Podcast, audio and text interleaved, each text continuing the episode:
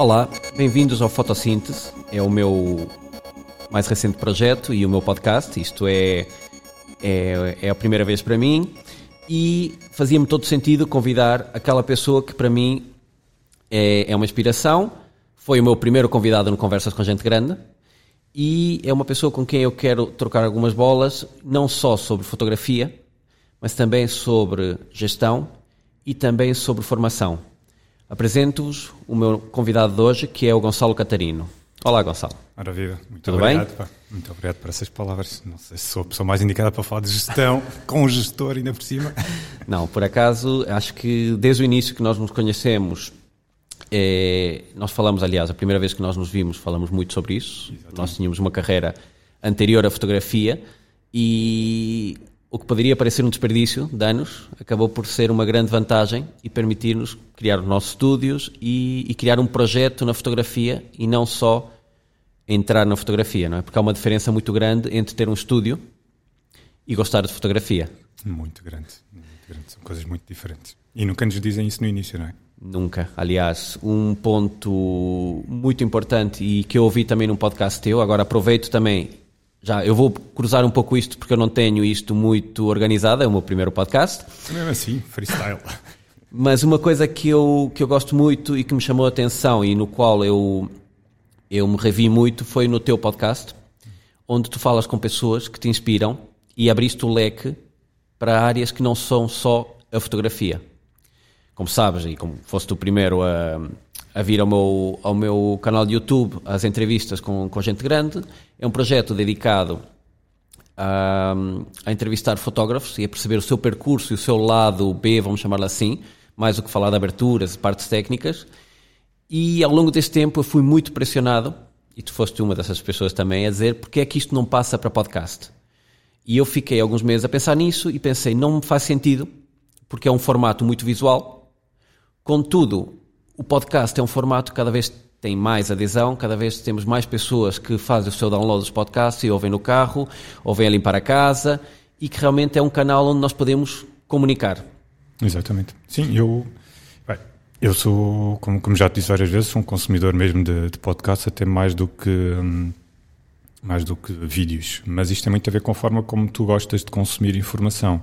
E eu, como gosto de aproveitar eh, enquanto estou a fazer coisas que se calhar são um bocadinho mais automáticas, enquanto parte do meu corpo ou do meu cérebro está a fazer processos mais automáticos, o podcast é útil porque eu posso estar a ouvir enquanto estou a fazer outras coisas. O YouTube eu sinto que também posso estar a fazer outras coisas enquanto o YouTube está a correr. Eh, Às vezes faço isso quando estou a edição, tenho o YouTube a correr, com, ou seja, com um dos teus eh, canais, aliás, com uma das tuas entrevistas ou com, com um dos outros podcasts que eu acompanho. Mas há sempre aquela tendência de desviares o olhar para de quereres ir ver o que é que está a passar, principalmente quando há referências visuais, como, é muito o caso do, do Conversas com a Gente Grande. Tu tem- tens sempre muito, muito apoio visual e, portanto, é um, eu acho que é um projeto diferente e que realmente requer um, um suporte visual que só o YouTube, eh, neste momento, por enquanto, pode, pode dar. O podcast é um registro, hum, é um registro muito diferente, porque é um registro mais para quem gosta de, de áudio. Tal como depois, se calhar, haverão pessoas que. eh, Eu tenho amigos por exemplo, que me dizem que não têm paciência para ouvir ah, e já me perguntaram se eu, por acaso, não, porque é que eu não fazia transcrições, porque são pessoas que, se calhar, gostam mais de, de ler. Epá, claro que está fora de questão fazer transcrição de uma conversa de mais de uma hora, ou até mesmo que fosse só meia hora, epá, não, não vou fazer transcrições. Até porque eu já tive um projeto em tempos onde fazemos transcrições de entrevistas. Isso é a trabalheira que aquilo dá e o tempo que consome, e não, não acho que justifique eh, isso. Portanto, isto tem muito a ver com o facto das pessoas gostarem mais ou menos, acho que tem mais a ver com a forma como tu gostas de consumir informação e de como é que ela, como é que absorves melhor a informação. Percebes? Se é a ler, se é a ouvir, se é a ver. Uh, e sendo que ver aqui, faço uma distinção entre o ver e o ler. Uh, Sim. Porque ler é uma coisa e ver no, no Exatamente. YouTube. uh, estou a falar muito do YouTube, mas pode ser lives ou, IGTV, mas YouTube que é mais propício a isso. E depois há uma questão também prática, que querendo ou não, as pessoas se adaptam aos meios, não é? Sim. Eu, eu disse exatamente aquilo que, que me disseste, eu muitas pessoas disse, mas podes pôr o meu YouTube e está só a ouvir, e depois se quiseres picas, mas eu me apercebi que as pessoas se adaptaram, que a simples questão do, do download, de utilizar dados, as pessoas me dizem, não, eu vou à noite, faço o download no meu Spotify dos capítulos e depois vou fazer uma viagem até ao Porto e vou ouvir aquilo. Sim. E aí apercebi-me que é um meio completamente diferente E essa questão que tu colocas, eu próprio, é, para mim é uma coisa recente o podcast e confesso que me fez substancialmente reduzir, o, por exemplo, a música que ouço. Cada vez que eu vou no carro, a tendência já é pôr um podcast. Aquilo alimenta-me muito mais.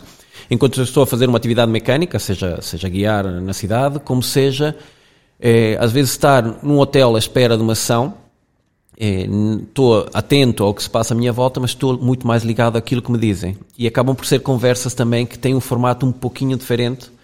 O, e eu senti isso quando fui entrevistado por ti, que é, é, mais intimista essa questão de estarmos só a falar do que estar a usar o apoio visual. O apoio visual eu tenho sentido que acaba por, entre aspas, dispersar-nos um pouco Sim. e irmos muito mais focados ao que aquela imagem nos representa do que propriamente ao que se estava a sentir quando se passa isto ou quando se passa aquilo. Sim. Eu acho que uma coisa não, não invalida a outra, porque o, o, teu projeto é muito interessante por causa dessa questão da, da análise de, das imagens, mesmo que não seja técnica, percebes? Às vezes pode haver, e já houve, já tiveste várias conversas com, com pessoas em que a análise que vocês fizeram foi para lá da técnica, e tu aqui no podcast, pá, tu se quiseres fazer referência aqui a alguma fotografia, vai ser muito difícil. Uhum. Uh, tu e eu podemos pegar aqui no telemóvel, mas a pessoa, alguém que nos esteja a ouvir, dificilmente vai conseguir visualizar aquilo que nós os dois estamos a ver aqui, não é? Claro. Uh, portanto, são, são meios diferentes. São, exatamente. E, um, e, eu acho que também vais chegar. Uh, acho que não tenho a certeza da minha experiência. Chegas a pessoas com hábitos de consumo um bocadinho diferentes. Por exemplo, uma coisa que me acontece que eu acho muito engraçada é pessoas que, tal como tu estavas a dizer, que vão de viagem para aqui ou para ali e já têm o hábito de descarregar os podcasts previamente para não consumir ou não gastar dados. E depois também há pessoas, coisas que, que nunca imaginei que alguém tivesse paciência para me estar a ouvir enquanto está no ginásio na passadeira ou enquanto estão a fazer as suas caminhadas matinais. Uhum. Portanto, pensava que eu fazer uma coisa dessas faço com música, por exemplo. Sim. Uh, viagens, prefiro podcast, mas uh, podcast, entrevistas. Uhum. Um, eh, e depois eu acho que em Portugal ainda há muito, ainda não, há cada vez mais pessoas a ouvir podcast, mas ainda é um formato que ainda está, ainda está em crescimento. E depois também tens já uma série de, de formatos que eu acho que são super interessantes. É, pá, tu às vezes, enquanto estás à espera só, por exemplo, não vais ter tempo para ouvir uma conversa de uma hora ou duas horas. Mas tens aqueles episódios mais curtos que até podem ser coisas cómicas, imagina do Bruno Nogueira ou da Joana Marques, é, uhum. coisas que são menos de 10 minutos. O Bruno Nogueira, então, aquilo são 3, 4 minutos. É, pá, ouves aquilo enquanto estás à espera de qualquer coisa, de uma consulta, de uma reunião. E, e, acho que ainda bem que a malta do rádio, da rádio está a passar para o formato do, do, podcast, porque eu acho que pode ajudar a dar mais, mais atenção ao formato podcast. Sem, sem dúvida. Si. E, e, ajudar a reinventar a rádio. Sim, a rádio passou também. um período muito complicado, soube-se ajustar a multimédia a estes novos meios, coisa que, por exemplo, eu sinto que a televisão tradicional não soube tirar tanto partido e está a sofrer dela. Agora, em conversa com, com a Catarina Moreira, que também trabalha muito com, com podcast e com Maluco Beleza, é, ela disse-me realmente que muitas vezes as pessoas, é, quase que entre aspas, exigem certas coisas, mas não se apercebem que nós temos aqui um trabalho que requer muito tempo, que requer investimento e que dá um trabalho, não é? E como dizias, ah, porquê é que não me transcreves isto? Ou outros me diziam, ah, porquê é que não fazes o Conversas uma versão em, em YouTube e uma versão em podcast sem as referências audiovisuais? Malta, nós aqui queremos partilhar, queremos partilhar conhecimento, queremos mostrar o que se passa, ajudar a comunidade, mas isso tem um impacto para nós. Aliás, hoje em dia, eu quando saio para fazer um trabalho, é, aquele trabalho para mim tem duas funções, não é? É o, é o meu ganha-pão, mas é também que me possa financiar este tipo de investimentos para poder trabalhar nesse tipo de conversas. Eu não vou, não vou ser hipócrita e dizer que eu não cresci, acho eu, como nunca cresci o ano passado em termos de, de fotografia, de, entrevistar pessoas, perceber o olhar delas, perceber como é que elas fazem as coisas uh, no behind the scenes. Foi um crescimento que eu não tive nos livros. E como dizíamos há bocado em off, nós, e, e, eu não passei por esse processo, mas já, já dei formação a muita gente que passou por escolas de comunicação, que passou por cursos de fotografia.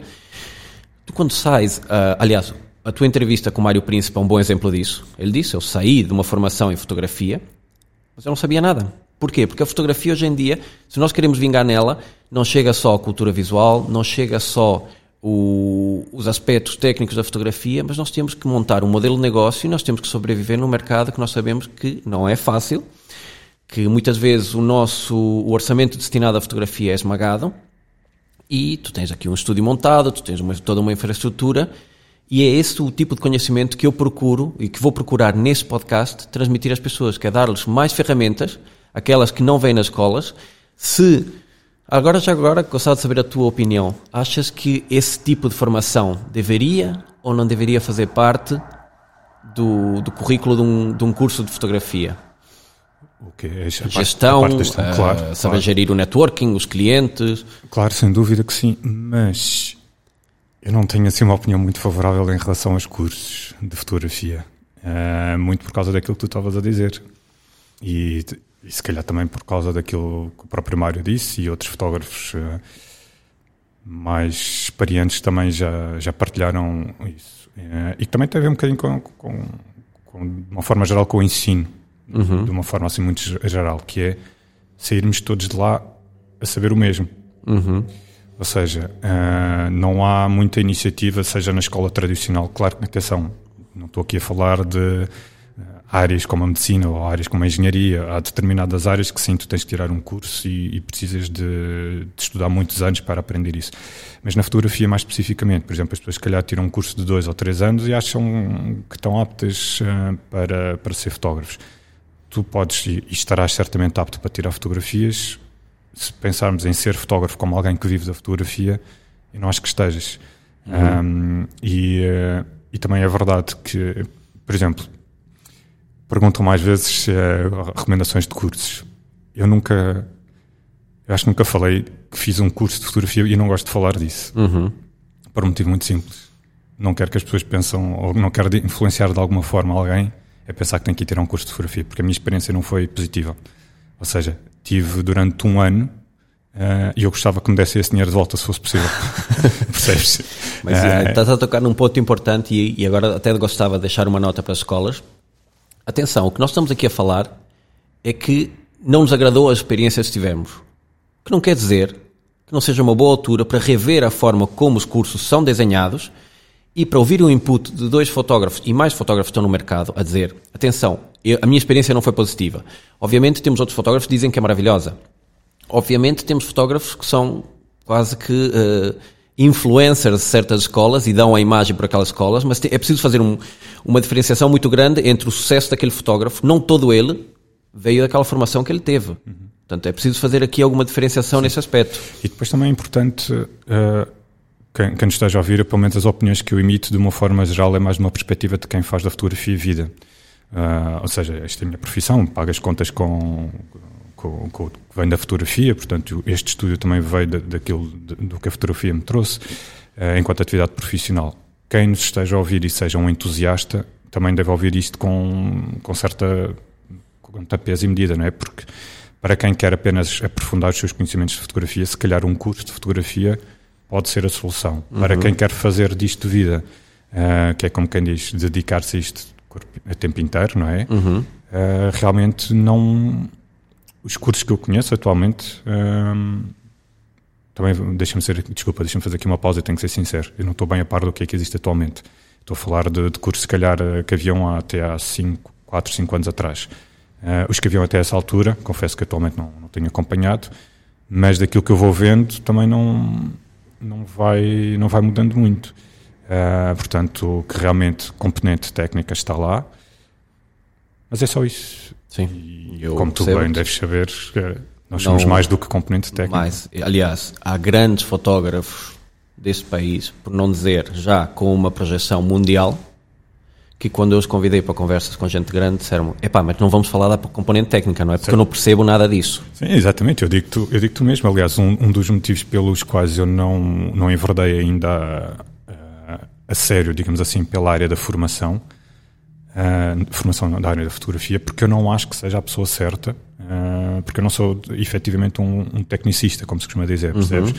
Obviamente que sei o, aquilo que é necessário para fazer o tipo de fotografia que eu gosto, no entanto, uh, para alguém que queira aprofundar ou levar as coisas para o nível seguinte, digamos assim, em termos técnicos, eu não, não considero que seja a pessoa certa. Mas, se queres que diga isso, também não me preocupa minimamente, porque eu acho que há outras Exatamente. coisas mais importantes na fotografia vamos, do vamos que... lá fazer aqui um, um, ponto de situação. O que é que é um fotógrafo profissional? Eu sei que nós aí partilhamos da mesma opinião. Há pessoas que acham que um fotógrafo profissional é alguém que domina a técnica.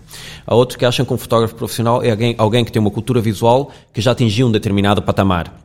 E o que é certo é que, e diz-me se eu estou errado, mas Nós achamos que um fotógrafo profissional é aquela pessoa que paga as contas através da fotografia. De uma forma muito simplista e direta é isso. A resposta é essa. É, um fotógrafo profissional é a tua profissão, é fazer fotografia. Exatamente. E depender dela.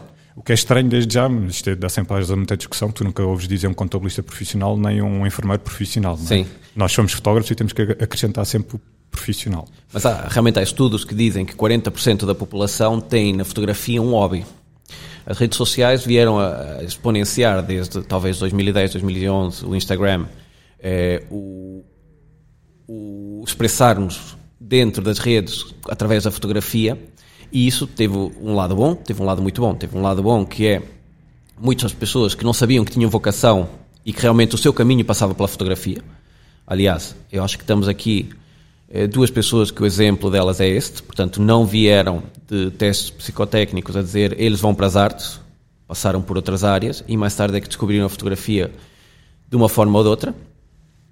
Mas também houve aqui uma, um, como é que eu vou dizer isto, uma massificação da produção fotográfica e nós sabemos que no mercado, quando a procura é bastante inferior à oferta, porque a partir desse momento, e, e, e mesmo os fotógrafos amadores devem ser os principais a que dizem, olha, uh, João, tu tiras aí umas boas chapas, não queres ir tirar umas fotos da minha casa? Portanto, passou-se, ninguém diz, oh Alexandre, uh, epá, eu vi que tu sabes enroscar aqui uns canos, não queres ir ver a minha máquina de lavar lá em casa? É, não, não, não, acontece. Ou a meio de um jantar dizer assim: Oh Miguel, tu que és médico, pá, a minha mulher está assim com, com, uma, com o olho meio descaído, não podes fazer uma operação. As pessoas assumem que aquilo tem um custo, que aquilo é uma profissão e que eu vou ter que pagar por aquele serviço. E na fotografia, toda esta massificação acabou por eh, tirar um pouco esse valor ao trabalho, ao produto, não é? E, e outro aspecto que eu tenho muito em consideração é que antigamente, quando a fotografia era física, havia o negativo, havia ampliação, havia o papel.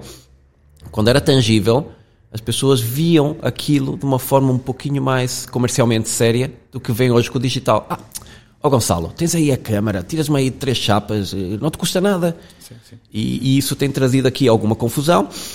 Mas falando agora das escolas, há um aspecto que sim, eu queria chamar a atenção e, e é muito delicado em alguns eventos, nomeadamente festivais, eu tenho visto muitos miúdos acabadinhos de fazer o seu curso, de pagar as suas, as suas uh, mensalidades e, um, eh, e um, a escola de repente colocá-los num falso estágio com um colete a promover essa escola de comunicação, a despejá-los num festival, no que para mim é um trabalho comercial. Ah, mas não é uma permuta de serviços. Não, é uma permuta de publicidade por fotografias, sem qualquer acompanhamento de um fotógrafo sénior, sem qualquer orientação, a pôr, a complicar o nosso trabalho e, o que é mais grave ainda, a utilizar câmaras que foram compradas no âmbito de um contrato de formação e que o contrato é explícito a dizer que aquelas câmaras não podem ser utilizadas para trabalho comercial.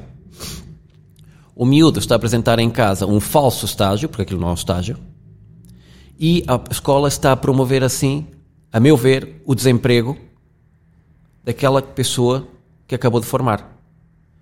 Portanto, há certos aspectos que eu percebo a base e a intenção curricular, mas o que é certo é que estão a pôr completamente em causa o, nosso, o nosso mercado, não é? Como é que vês isso?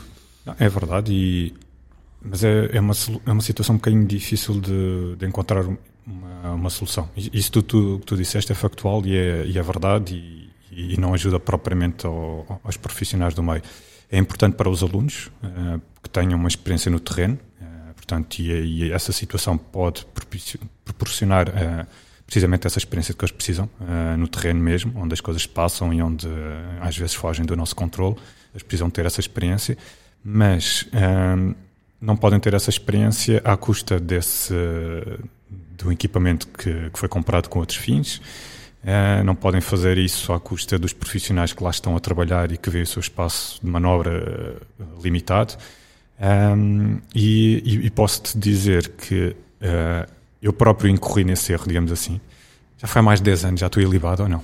já prescreveu. já, já, prescreveu. já, prescreveu. Era outra altura. Já prescreveu. Um, porque numa situação dessas, mas foi como era com o nosso equipamento, não era com o equipamento da escola, uhum. cada aluno tinha o seu equipamento, a escola não facultava qualquer tipo de equipamento, eh, exceto equipamento de luz que, que havia no que havia na própria escola, mas pronto, isso era usado dentro da escola, não era em exteriores. E eu lembro-me deles nos terem facultado uma ida uh, aos bastidores do Mamoda Lisboa. Uhum. Uh, a melhor, não foi aos bastidores, nós fomos mesmo para uh, a zona de imprensa, portanto, onde estão os fotógrafos, na boca de palco. Portanto, estávamos ali em frente ao palco a ver, portanto, ao lado de quem estava efetivamente a trabalhar. e estávamos nós também, alguns alunos, a fazer as nossas fotografias. Um, como é que eu vejo isto? Quer dizer, na altura foi bom para mim. Uhum. Portanto, também, também, temos que ser aqui sinceros. Agora, eu não sei se foi agradável para os fotógrafos que estavam lá a trabalhar, uh, que estavam a ser pagos para isso e que estavam a fazer o seu trabalho para alguém que os contratou.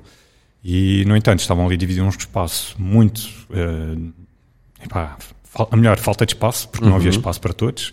Uh, estávamos ali quase encavalitados uns em cima dos outros. Aliás, estávamos literalmente encavalitados uns em cima dos outros, porque não havia espaço para todos. E, portanto, qual é que é a solução para isto? Porque, efetivamente, estas experiências, se calhar, são importantes. Eu, eu acho que, se calhar, a solução passa pela organização dos eventos, ter a, a, a responsabilidade também de falar com as escolas e dizer: atenção, podem enviar, mas o número de alunos é limitado. Nós vamos disponibilizar dois, três lugares uh, para não interferir com os profissionais que lá estão. Dois ou três, quem diz dois ou três diz. Uhum. Isto depende do espaço que tiver disponível. Num concerto, se calhar, há espaço para mais. Uh, num, desfile de moda, uh, o espaço é mesmo muito apertado. Depende das situações. E, um, e se calhar marcar mesmo os, os, os espaços que, atenção, vocês, portanto, estão a aprender, são alunos, podem se movimentar dentro deste espaço, não interfiram, com, ou, ou, seja, que haja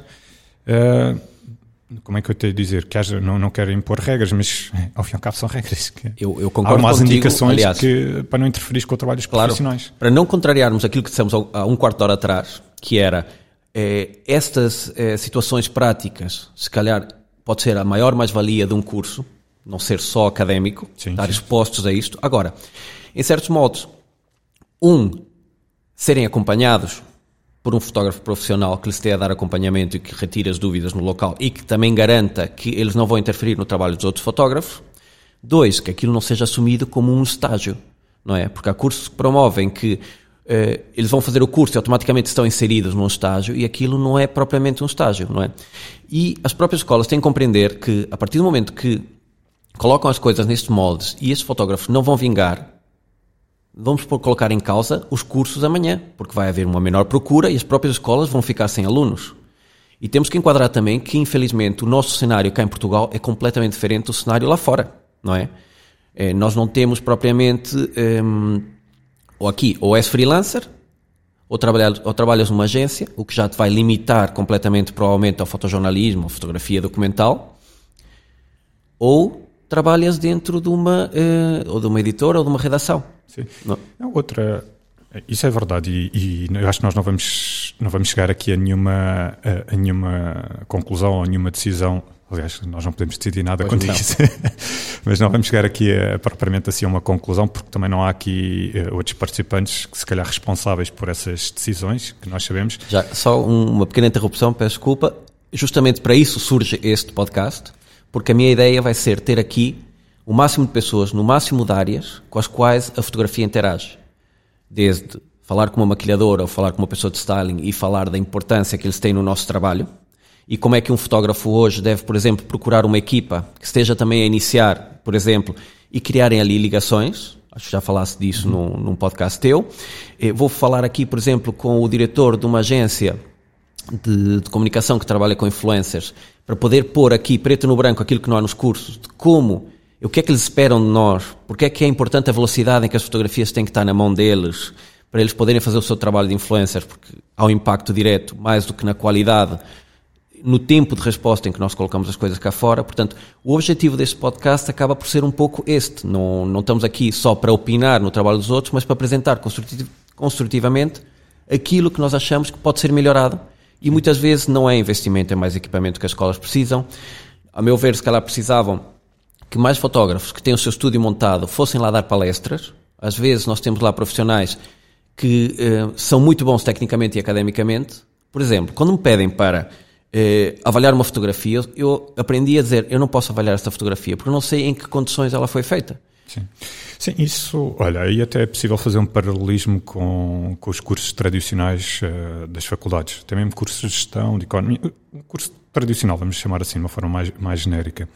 E aquilo que tu estás a dizer eh, manifesta-se muito, por exemplo, eu sei que no meu curso tive um, professores, uh, podes-lhe chamar professores assistentes, se assim quiseres, uh, aliás, penso que era o nome que tinha na altura, que eram pessoas académicas, uhum. ou seja, pessoas sem experiência do mundo empresarial ou sem experiência na área da engenharia, qualquer que fosse o curso. Eu, imagina, eu não sei se isto acho que isto não acontece, por exemplo, nos cursos de medicina, mas imagina alguém que esteja a dar uma cadeira de uma cadeira qualquer de medicina ou de cirurgia, por exemplo, e nunca tenha nunca tenha feito uma operação, por exemplo, uhum. ou, ou, que nunca tenha trabalhado num hospital ou numa enfermaria, sei lá, qualquer coisa assim do género. Agora também não quero estar a entrar muito pela área da saúde, que é para não meter os pés pelas mãos, que eu não domino.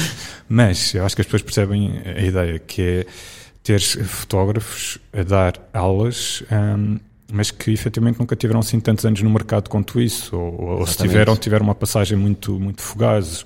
Um, e, e, por isso é que, mais uma vez, em relação a quem às vezes me pergunta se eu não dou, porque é que não dou workshops, etc., não é que eu estar-me a sabotar a mim próprio, uh, não é aquela autossabotagem que às vezes pode, pode, uma pessoa pensar, pá, estás com medo. Não, eu tenho efetivamente muito respeito pelas pessoas uhum. que, dão, que dão aulas, um, pelos professores e, e principalmente por aqueles que já têm uma carreira respeitável em qualquer que seja a área e depois pegam nessa experiência e vão transmiti-la e passá-la aos outros.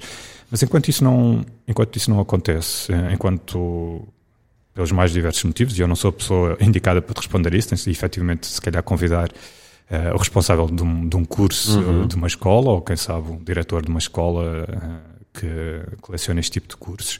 Se calhar ele é a pessoa mais indicada para, para te responder porque é que isso acontece.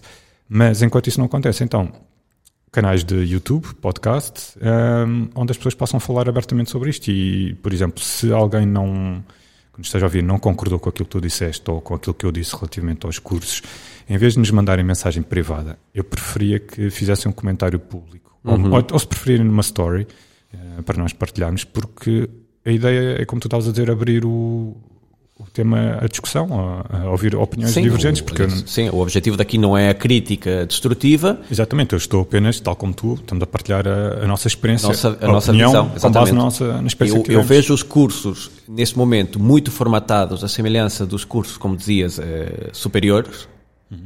e eu acho que os cursos de fotografia deviam ser muito mais um MBA. Nós estamos a pegar uma pessoa que pode ter tido uma formação eh, ou uma experiência anterior de fotografia, mas vamos ter que abanar aquela pessoa 360. Sim. Atenção, o, o curso até pode o curso até pode ser uma coisa mais técnica, mas o que eu acho que é importante é que a pessoa que vai escolher o curso saiba escolher o curso com base porque é que vai escolher aquele curso. Ou seja, se é, como estávamos a falar há bocado, pode ser alguém que é um entusiasta e, ou que quer aprender a manusear melhor a máquina ou o equipamento que tem, ou que quer, quer aprender um bocadinho mais sobre a fotografia. Uhum. Não, não se quer meter uh, na fotografia pela via profissional. Portanto, se calhar há cursos que são indicados para isso. Agora, pessoas que procuram um curso de fotografia com a expectativa de amanhã virem ser fotógrafos profissionais, um, hoje em dia, se calhar estão a ser induzidas em erro, porque aquilo que vão aprender não é de todo suficiente para, para isso. Concordo, mas aí temos dois aspectos a ter em consideração. Uma coisa que eu respeito muito, que já tens, um, já tens, não, tens há muito mais tempo que eu, uma exposição no mercado, tu podias abrir amanhã um workshop uhum. e encher o teu workshop. E as pessoas não devem esquecer que é o teu workshop, aliás, a tua forma de estar no mercado, tu dás dicas, tu fazes um podcast, portanto, procuras instruir e há pessoas que fazem do workshop meramente um, uma ferramenta de mercado, não é? Um sim, produto. Sim, sim. Eu não estou a dizer que não, que não, venha, que não venha a fazer isso, mas eu acho que futuramente, não, não claro. para já. Mas o, o, já, o, que eu queria dizer com isto é que, é, claro que é o nosso ganha-pão as pessoas têm que compreender isso. Toda aquela experiência que nós estamos a transmitir e eu não sou de esconder, senão não tinha um, um canal de YouTube aberto, mas não, é completamente diferente de estar num, num, num vídeo de YouTube e de estar os dois dias colado a essa pessoa. O que eu acho que falha muitas vezes é a expectativa das pessoas em relação àquilo que vão aprender. Sim, Porque sim, eu posso ter um curso orientado uh, a um tipo específico de fotografia e chegarem pessoas que estavam à espera de uma coisa oposta.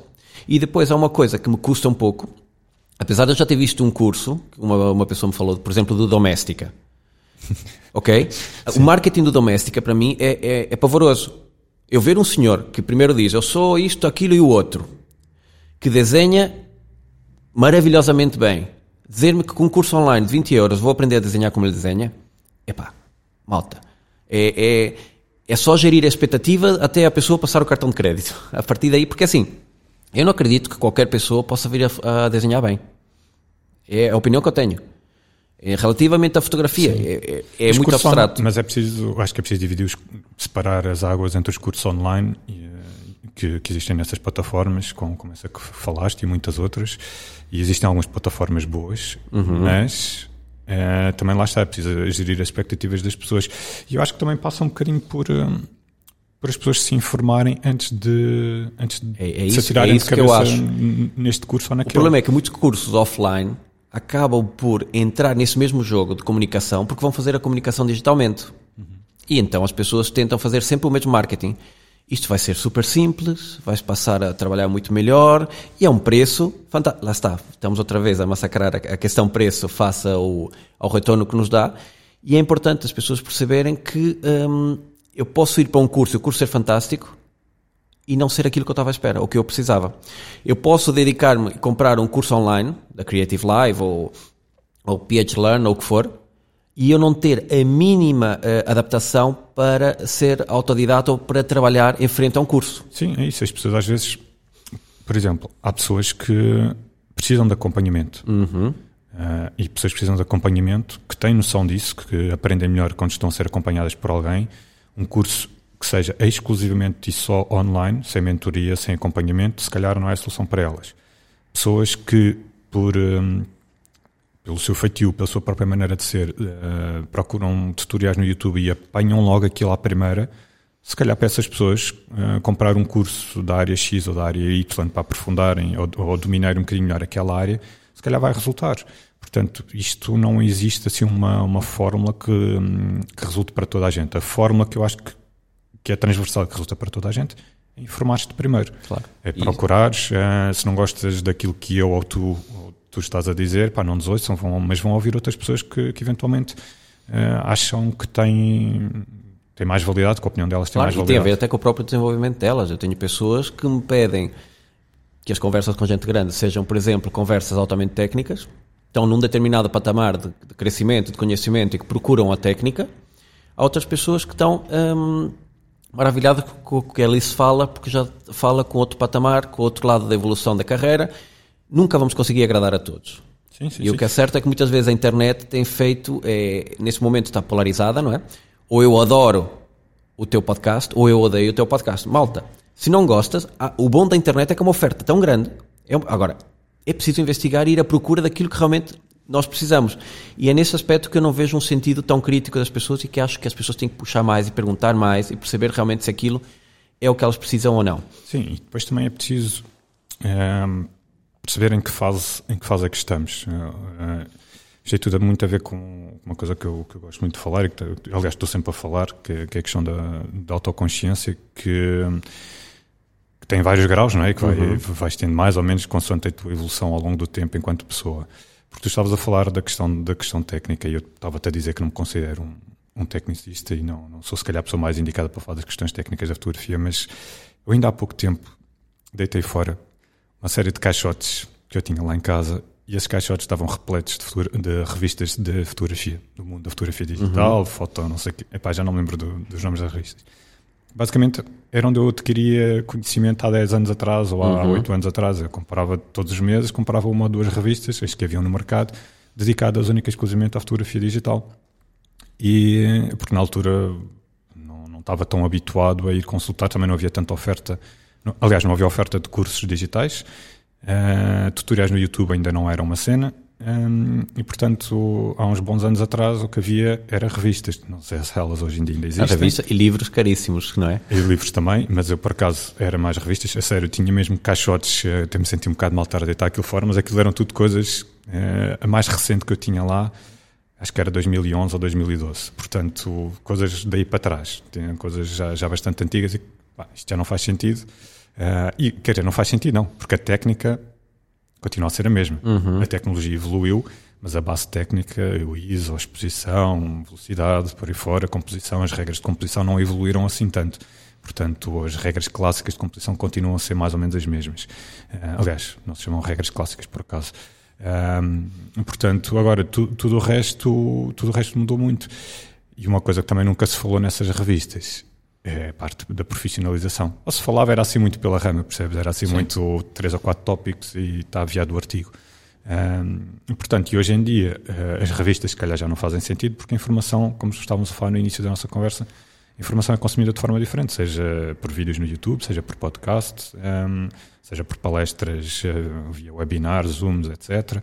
Portanto, eu acho que o mais importante aqui, se calhar, se quiseres fechar este ciclo aqui da, uhum. da educação ou da formação, é hum, a pessoa perceber em que fase é que está, Sim. se precisa de dominar a parte técnica, qual é que é o, o, sítio mais indicado para aprender mais sobre a parte técnica, se quer aprender sobre a parte da, hum, da parte mais de gestão, a parte mais de negócio, onde é que tem que ir e que e vou arriscar aqui dizer uma coisa e posso depois ser criticado porque de facto não estou a falar com base de conhecimento certo, mas eu não tenho conhecimento de nenhum curso em Portugal que de fotografia, atenção, que abranja todas essas todas estas áreas, uhum. uh, técnica, comunicação, uh, marketing, gestão, uh, porque para quem quer ser fotógrafo profissional tudo isto interessa. Quem quer Exatamente. ser só fotógrafo, quer só aprofundar conhecimentos. Então é, é, ver qual é a escola, qual é o curso que tem, que abrange as áreas que ele, que ele gosta mais. Sim, e principalmente aquilo que dizias, a autoconsciência é muito importante. Número um, porque tu vais saber onde é que vais procurar informação. Eu, se calhar, há, há uns anos valentes atrás, ia a tema nos restauradores ver revistas importadas de fotografia. Hoje, mais rapidamente, compro uma Vogue do que compro uma revista de fotografia para ver fotografia e para aprender fotografia. Outro aspecto que é importante é que as pessoas compreendam que uh, o conteúdo de um curso pode se adaptar a elas, o formato não. O ter que ser presencial versus o ser no YouTube, ou eu estou agora, comecei a dar cursos one-to-one -one, e confesso que provavelmente este primeiro está-me a dar a mim mais trabalho, mais horas de trabalho a mim, de perceber como é que eu consigo ajustá-lo a que aquela pessoa se adapte realmente a ela, porque é um formato onde realmente eu estou ali para me posicionar no negócio daquela pessoa e não no meu.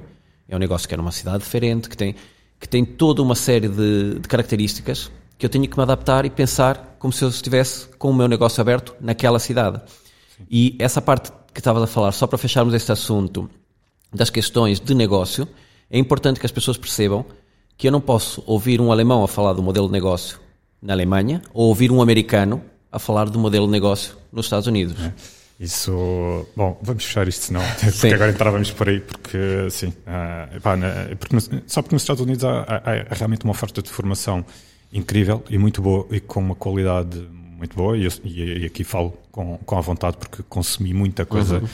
muita coisa americana em termos de, de formação mas lá está, a realidade do mercado americano. Uh, por exemplo, a formação técnica, isso é transversal, é válido tanto aqui como na China como na Europa. Uhum. Agora, a parte, um, a parte mais de gestão, uh, eu não sei se é, aliás, não é, não sei, eu não acho que seja assim tão replicável no, no é? mercado é. uh, europeu e muito menos no português, uhum. que tem, como nós por questões culturais temos características que são muito específicas, são questões culturais mesmo, e que, felizmente ou infelizmente, não, não dá para replicar cá. Além de que nós não temos nem. O tamanho do nosso mercado é, é incomparável, não, nem vale a pena. Sim, não, não, dá para falar. O que é que as revistas, as próprias redações hoje em dia estão neste momento a tentar sobreviver com um jornal de tiragem nacional e um jornal, se calhar local de um estado nos Estados Unidos, tem uma tiragem que já permite ter uma equipa ou outra infraestrutura, outros valores mas pronto, vamos fechar esse tema. Há um, há um tema que eu queria falar contigo, que eu então. gosto muito, que é um, as dicas. Hum. Tu dás dicas online. Como é que surgiu essa, essa ideia?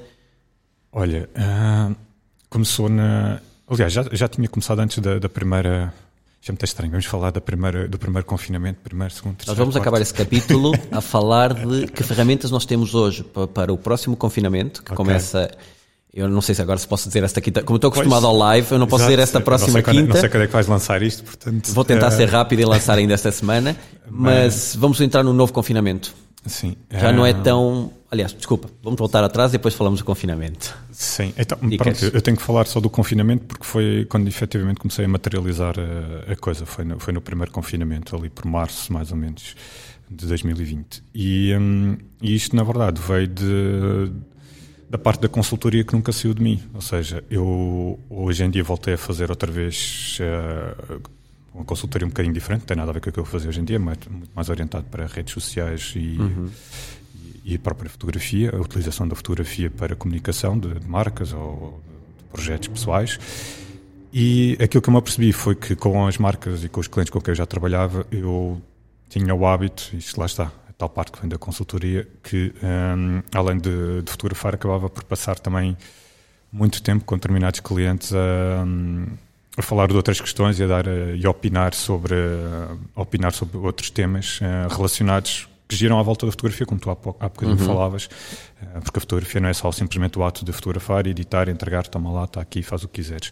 Uh, há muita gente que faz isso, mas há uma série de outras coisas que podem ser feitas além disso que podem uh, alavancar e otimizar as imagens que nós entregamos a, e, e, mais que isso, é isso que me chamou a atenção, é que tu tanto me apresentas uma dica a falar sobre o spam, uhum. não é? Portanto, tu estás-me a dar dicas de negócio que pode, podem ser perfeitamente transpostas para sim. outras áreas de negócio. Sim, sim, porque eu percebi que hum, pronto, isto é a parte interessante de, das redes sociais, que é o feedback que, que as pessoas te vão dando.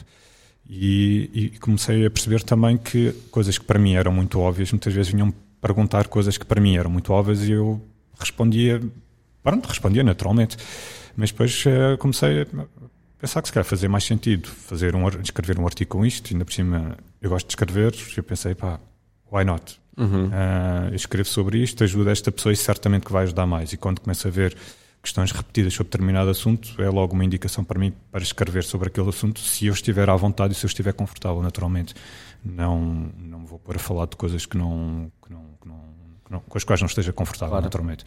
E foi, e foi assim que, começou, que comecei a escrever as dicas e, e pronto, normalmente são questões relacionadas ou com fotografia, Uh, basicamente são as áreas nas quais eu trabalho a fotografia, redes sociais, uh, questões de produtividade e de ferramentas digitais para nos ajudar uh, a lidar com, com, esta vida digital, que, uhum. já, que já é quase é a nossa vida, basicamente. Já tem, já tem uma componente digital que é inegável. E, hum, e pronto, há muitas pessoas que, que ainda se debatem com, com essas questões e tenho todo o gosto em ajudar naquilo que, que estiver ao meu alcance e, e, as dicas acho que é a forma assim mais rápida, digamos assim, é. de, de o fazer que ajuda-nos não só a nós que vamos consumir as dicas, como até, para mim, a tua própria imagem. Porque eu posso conhecer o teu trabalho final e hoje em dia há muitos. Eu tenho um trabalho, infelizmente, ia fazer esta semana, fotografar 80 consultores, infelizmente, foi adiado para o início de fevereiro. E eu perguntei, porque faço sempre essa questão, não é? De onde é que veio esta lead? Portanto, eu perguntei às duas pessoas que estavam na reunião comigo e elas disseram que tinha um processo rigoroso, lá está, cultura americana. Uhum. É, em que um dos aspectos foi claramente ambas seguiam o meu Instagram, viram que pessoas eu tinha fotografado e com aquelas que elas tinham um círculo de amizade ou eram próximas em termos de trabalho, foram questionar como é que era o meu processo de trabalho. Portanto, acho que hoje em dia as pessoas cada vez mais têm uma noção de não querem saber só como é que é o produto final, portanto já há uma maior maturidade do mercado, porque para se chegar àquela imagem há todo um trabalho por trás, e muitas querem neste momento perceber como é que isso trabalha. E eu quando olho para estas dicas, eu começo a ver uma estruturação no teu trabalho. E isso dá muito mais confiança em vou depositar a minha confiança no Gonçalo para tratar de uma produção, porque depois esse é outro aspecto, não é? Em Portugal, nós não temos, em maior parte dos projetos, acabam por ficar na mão do fotógrafo o reunir aquela equipa, não é? Não, não temos um produtor, mas passamos a ser nós próprios, temos que arranjar o styling, o make-up. Olha, Olha, isto, isto podia é um ser sinal. um efeito sonoro, mas não, foi mesmo uma ambulância. Não, isto é um sinal, eu já pedi, já pedi outros, portanto, estamos aqui na, ao pé dos bombeiros e eu já pedi eles para quando nós falamos em temas sensíveis para mandarem, mandarem passar aí um, com sinal que é para, para as pessoas prestarem atenção precisamente a isto que estavas a dizer. Pronto, que... A questão da, da, da, da, produção, que muitas vezes somos nós, fotógrafos, que, que assumimos essa parte. Exatamente, e eu já vi Isso... fotógrafos com trabalhos fantásticos, porque estiveram inseridos numa equipa que havia uma produção, e houve algum cliente ou outro que nessa competência não tem informação sobre aquele fotógrafo, e quando derivou, passou todo esse trabalho de produção para aquele fotógrafo, o resultado final, infelizmente, não foi é. aquele que o cliente queria. Olha, fica desta dica, passa a redundância aqui, para, para, o teu podcast. Uh, ainda não consegui ainda não consegui trazer ao meu, uh, mas, uh, mas queria muito e faz sentido também para o teu, aquilo que tu falaste. há, há, mais do que um no mercado, portanto, à partida não vamos falar com, mesma, com, as mesmas pessoas, mas também se acontecer, nós, nós sincronizamos isso, que é falar com produtores, para uhum. as pessoas perceberem o que é que é a figura do produtor, que é uma figura que hum, é importantíssima e que é, é, pouco conhecida, e com exceção de, pronto, das agências de publicidade, agências uhum. de comunicação, portanto, as agências normalmente e, e, com marca e com empresas maiores, obviamente, que estão mais eh, habituadas a este tipo de, de, de trabalhos e, e, que sabem que normalmente existe uma pessoa que trata de toda, todas essas questões. Portanto, eu, se calhar vamos deixar a parte do, do produtor para quando tu ou quando Sim. eu tivermos um, um produtor, mas eh, assim, de uma forma muito resumida, existe uma figura que se chama produtor ou produtora, uhum. que é alguém que trata de todas as questões que são necessárias para que uma determinada, uma determinada produção decorra consoante aquilo que o cliente, o briefing do cliente, não é? consoante aquilo que o cliente pediu e consoante o orçamento disponível. Também Sim. é importante esse, esse pormenor, não é? Que os produtores não fazem magia. Uh, portanto, consoante o briefing e o orçamento disponível, o produtor reúne, uh, o produtor ou a produtora, uh, pode ser um, um homem e uma mulher, reúne todas as condições necessárias e por condições, estou a falar inclusive de pessoas, portanto, não é só o local e, e toda a infraestrutura que possa ser necessária de apoio, mas um, tem mesmo as pessoas que, um, que podem executar o, o trabalho. Portanto, às vezes um, em determinadas produções, muitas vezes a primeira pessoa. Uh, há situações em que a primeira pessoa a ser escolhida é o produtor, porque o Sim. produtor é que pode opinar e dizer que este fotógrafo é mais adequado para o tipo de, de, trabalho que vocês precisam, para o tipo de resultado que vocês precisam, do que o fotógrafo B ou C. Uh, portanto, e consequentemente também pode opinar e dizer que se calhar para este tipo de trabalho precisam desta maquilhadora, uh, se calhar o modelo ou a figura pública a contratar, uh, se calhar é mais esta ou aquela pessoa. Portanto, lá está, tudo depende de, da margem de manobra e de, daquilo que é pedido ao produtor, mas ele pode ter. Ele tem, para mim tem um papel fundamental, sim. É, essa escolha, como dizias, e muito bem, eu também eu vou a um supermercado, não é? Eu posso ter o mesmo produto de diversas marcas, com diversas características nas prateleiras, e um produtor acaba por ser uma pessoa que tem um bom conhecimento dos fotógrafos que há no mercado e lá está, nós não somos, nós temos, ok, estamos todos no mercado, portanto podemos ser avaliados como concorrentes, mas eu acredito que cada um de nós oferece, de certa forma, uma cultura visual e um, uma, um approach diferente à, à fotografia. Sim. E que cabe aqui a um produtor fazer essa seleção. É importante também dizer, já, já estamos a dizer que o produtor às vezes é uma figura que existe e outras não existe. Há outro elemento, por exemplo, que em Portugal praticamente não existe, não é? que é o agente. Sim que é muito cómico falarmos disso, porque as pessoas só associam é agentes a modelos é e a jogadores da bola. Existe. Não, mas, mas como um agente? Porque associam quase o agente a uma figura de status. Quase que o, Jorge Mendes é aquela figura que só aparece nos eventos onde o Ronaldo vai ganhar um prémio, mas esquece-se que ele tem toda uma infraestrutura por trás, incluindo fotografia, portanto já fui contratado para alguns trabalhos, portanto ele trata de todos esses elementos, o que também não só nos liberta como o próprio produtor durante as produções nos liberta muito, não é? Eu já trabalhei com produtoras que e digo produtoras porque massivamente eu tenho trabalhado mais com mulheres do que com homens e que praticamente era como se fossem minha mãe e eu fosse um miúdo pequenino, não é? Eu ia me mexer para fora do set, barravam-me o que é que queres, o que é que precisas, eu trato, tu tens de estar aqui concentrado nisto. E, o, e a figura do agente tem esse, também esse trabalho, não é? Obviamente ganha a sua percentagem, mas tira-nos muito trabalho, principalmente de vender o nosso trabalho, porque eles é que acabam por ser o interlocutor e que nos representam com as revistas, com as marcas, com fazer esse trabalho de, de, de colocar-nos nos trabalhos certos e de fazer também uma gestão de carreira.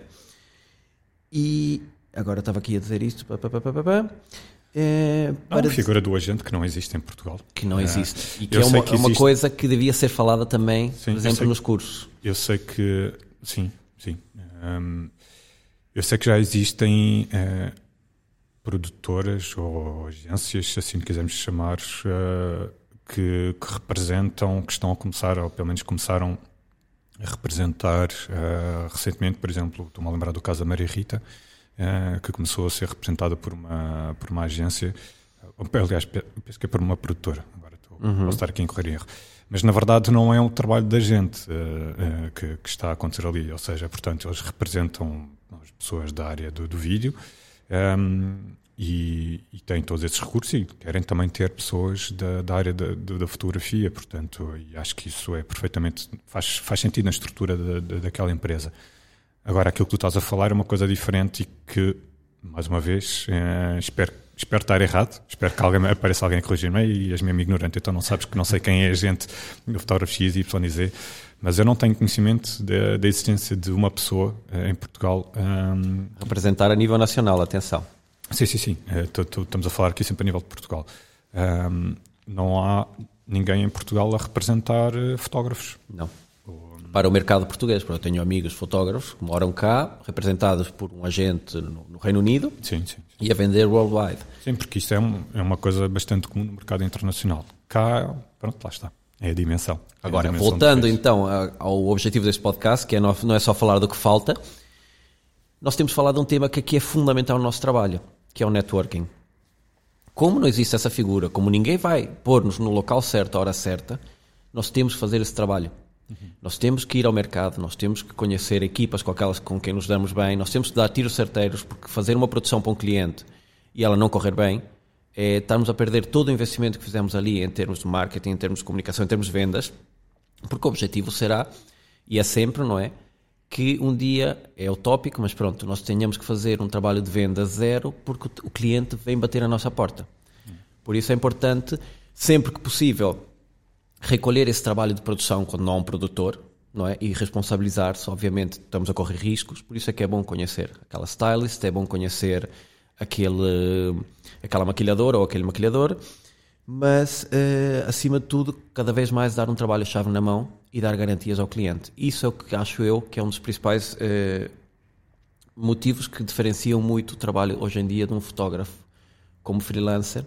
Quando falamos, mais falando nesta área, não é que estamos a falar de catálogo, mais ligado à moda, obviamente, um Sim. fotojornalista. Mas o mesmo se passa na, nas outras áreas, e já agora, já que estás a falar disso, estou-me a lembrar de uma situação, uma conversa que tive há, há umas semanas atrás, precisamente relacionada com a questão do, do networking. Um, eu tinha andava inclusive a pensar escrever so, sobre isso, mas como ainda não o fiz, olha, passo já assim aqui uma, umas ideias que eu tinha na cabeça, porque comentei com, com esse nosso colega que hum, pronto, ele não, não está numa situação fácil, uh, um colega nosso, e, hum, e, estava a tentar ver com ele, lá está, aquela tal questão de tentar ir procurar a origem. E uma das questões que, que me saltou assim um bocadinho daquilo, das coisas que ele me disse foi a questão do, do networking, que ele andava já há vários anos a tentar desenvolver o, o networking dele mas depois eh, de, de, falarmos um bocado, percebi que o networking dele andava sempre à volta de, das mesmas pessoas. Uhum. Ou seja, um, e isto aqui às vezes é uma coisa que, que, parece um bocadinho óbvia, mas eh, e que não é fácil de nós tomarmos essa decisão, que é quando uh, tu até podes gostar muito daquelas pessoas com quem estás a trabalhar, uh, mas se efetivamente já estás a fazê-lo há 3, 4 anos, 5 anos, imagina, um período considerável de tempo 3, 4 meses não é nada. Uhum. Mas quando entramos no, no, no, espaço temporal de anos, uh, se isso não dá os resultados que tu esperavas, alguma coisa se calhar está errado. Ou tu estás a fazer alguma coisa de errado com essas pessoas, então se calhar essas pessoas do teu networking se calhar não são as pessoas certas para aquilo que, um, para aquilo que são as tuas expectativas, para aquilo que são os teus objetivos, aquilo onde tu queres chegar. E eu às vezes eh, vejo isso a acontecer com, com algumas pessoas eh, em Portugal que é o networking muito fechado. Isto depois também leva a outros, uhum. outros vícios. Uh, isto também depois leva a outros vícios que podemos falar. Mas uh, um deles, e aí pronto, pegando aqui neste caso em concreto, se houver mais alguém que se sinta às vezes assim um bocadinho uh, empatado ou sem conseguir sair do, do mesmo sítio, às vezes se calhar é uma questão de, de olhar para o seu networking, como, como tu dizias, as pessoas com quem trabalha, há quanto tempo é que trabalha com essas pessoas, ou então se, há, se é ela própria que está a fazer alguma coisa que não está de acordo com aquilo que o mercado necessita. Sim. É, porque essa também é outra questão, não é? Nós, nós, às vezes podemos deixar que estamos a fazer algo muito bom, mas se calhar eh, não é Está a ser mal interpretado. Ou, nós tínhamos ou, uma intenção. Ou estamos e... a comunicar mal, ou então se calhar o mercado não precisa daquilo que nós estamos a fazer neste momento. Sim. Isto é um ponto que nos leva depois às vendas e as pessoas, o que eu noto muito hoje em dia é que temos uma nova geração que uh, tenta se vender ou promover através do, do baixo custo, portanto, a tornar aquilo tentador, e depois acaba por ter problemas mais tarde. Eu não vou querer aqui abrir muito mais esse tema por um motivo muito muito válido, acho eu. Que Mas é... já falamos um bocadinho disso na, na Exatamente. conversa, né? Portanto, vão a. 38 ou 39, 37, 38, o episódio 37 a 38 Sim. do meu podcast. Vão ao podcast porque é assim, é engraçado porque Aliás, nós nos são últimos, dois, dois são episódios. dois episódios que nós fizemos. Eu não vou estar aqui a repetir para transpor o que nós já falamos de um canal para o outro. A mim o que interessa é que chegue a informação, já está gravada no outro. Volto a deixar aqui vivamente que, que, que sigam e que vão ouvir a conversa que já tivemos sobre esses temas todos. Caso ainda, não, caso ainda não estejam fartos de nos ouvir. E o que é certo é que hum, nós, no último mês, penso eu, aliás, nos últimos 15 dias, provavelmente, nós temos pessoas, que, uma que passou do teu podcast, que virá ao, ao Conversas com Gente Grande na próxima quarta-feira, e uma pessoa que passou no fim do ano passado pelo meu Conversas com Gente Grande, passou esta semana pelo teu podcast. E foi engraçado porque nós falamos sobre isso, aliás, nós comunicamos, portanto, nós não somos rivais das redes sociais a puxar um like para aqui que não há ali, nem tenho o interesse de replicar aquilo que já foi feito ou tu teres esse interesse. E eu achei engraçado porque nós tivemos inconscientemente abordagens completamente distintas. Tu Sim, não sim. ouviste a entrevista que eu fiz a Marisa, Sim. eu ouvi a entrevista que fizeste ao Mário Príncipe. Porque- E promovi, vão ouvir essa. Se realmente querem tirar partido da conversa, vão ouvir esse trabalho que já está feito, porque eu vou, em base a ele, eu vou tentar levar a conversa um pouco mais, mais longe. Eu, eu, eu tomei essa abordagem, eh, aliás, falei contigo e falei com a própria Marisa. Perguntei-lhe, porque nós fizemos o convite mais ou menos na mesma altura, quer dizer, tu já tinhas feito o convite na altura que eu o fiz, Ahm, e, e perguntei a Marisa: olha, vamos, eh, para já decidimos que se quer fazer mais sentido adiar, não fazia sentido estar a lançar duas conversas muito próximas uma da outra com, eh, com a mesma pessoa.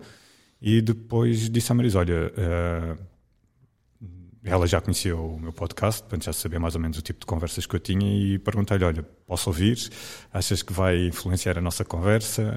É melhor não ouvir e faço a nossa conversa, pronto, pronto sem conhecer muito pouco de ti, que era, que era o caso na altura, que eu, eu conhecia a Marisa num- numa situação um bocadinho pouco comum, que foi uma situação de trabalho eu a fotografá-la a ela, que não é muito normal. Ela como modelo. Não é muito normal tu fotografares um fotógrafo em, em situação de trabalho, em contexto de trabalho. E, e- e pronto, e demos bem logo nesse dia e tivemos ali uma, uma- assim, uma pequena conversa que eu achei interessante e que achei que fazia sentido prolongar, mas pronto, estávamos em contexto de trabalho, não era o local indicado para isso. E, e foi daí que surgiu o convite, mas quando o fiz, eh, foi precisamente para aí, tu, um ou dois dias depois, eh, anunciaste a a presença dela e, pronto, eu falei com vocês os dois e achei que não, que não fazia sentido estarmos a, a fazer tão juntos. E depois ela disse-me: Olha, então não ouças, não, não ouças a conversa, vamos fazer, eh, faz a tua conversa comigo, estrutura as perguntas que quiseres fazer à vontade. Ahm, e depois da nossa conversa, logo vais ouvir o episódio do- do- com o Paulo. E olha, e o que eu vou fazer? Já, já gravei, ainda não ouvi o que gravei com ela, ainda não ouvi o que vocês gravaram. Claro. E portanto, ahm, vou ouvir as duas depois. Eu acho que vai ser um bom exercício porque as pessoas vão compreender que muita da bagagem que nós temos na fotografia nós acabamos por transportar.